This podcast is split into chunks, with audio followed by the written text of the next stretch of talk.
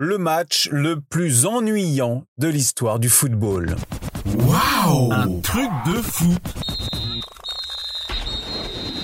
Il y a des matchs de dingue, des remontadas où on ne s'ennuie pas une seconde. Et puis, il y a les autres, les rencontres soporifiques, qui se terminent généralement par un triste 0-0.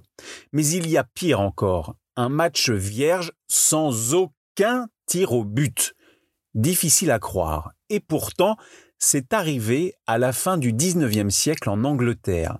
Stoke City et Burnley s'affrontent ce samedi 30 avril 1898. C'est l'ultime match des barrages pour savoir qui monte et qui descend. À l'époque, les barrages se disputent à la fin de la saison régulière sous la forme d'un mini-championnat entre les deux dernières équipes de la première division et les deux premières équipes de la deuxième division.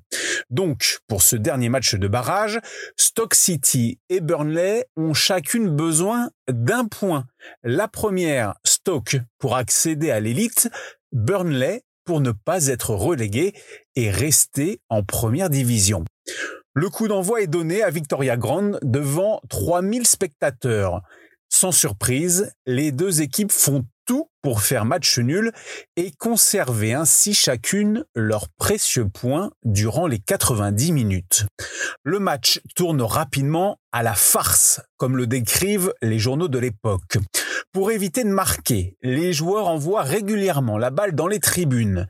L'une d'elles finit même dans une rivière. Il faut cinq ballons pour terminer la rencontre. Pire que tout, le match se termine sans aucune frappe au but, cadré ou non, score final 0-0.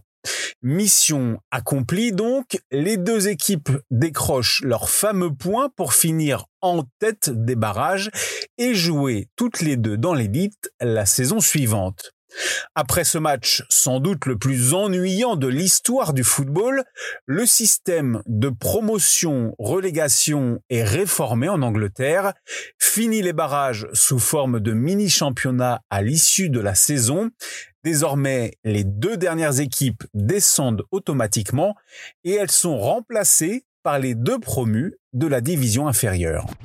Waouh Un truc de fou ta dose d'anecdotes sur l'histoire du football à retrouver en podcast sur Facebook, Twitter, Instagram et sur untrucdefoot.fr.